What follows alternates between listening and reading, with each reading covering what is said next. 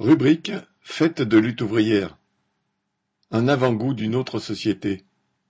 Après deux années sans fête pour cause de pandémie et une seule journée de rassemblement festif en 2021, la fête de lutte ouvrière reprend sur trois jours cette année.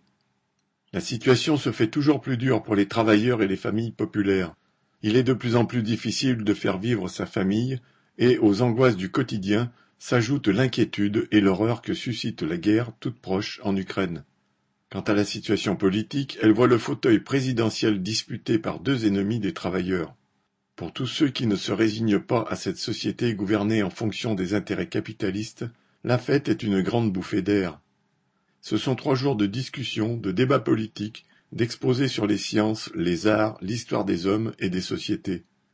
Ce sont aussi trois journées de détente, concerts, spectacles, cinéma, jeux et activités pour grands et petits sans oublier les plaisirs de la table, avec des dizaines de stands proposant des spécialités culinaires d'ici et d'ailleurs. L'idéal communiste, révolutionnaire et internationaliste de travailleurs conscients de partager les mêmes intérêts contre la domination de leurs exploiteurs par-delà les frontières sera bien vivant à la fête.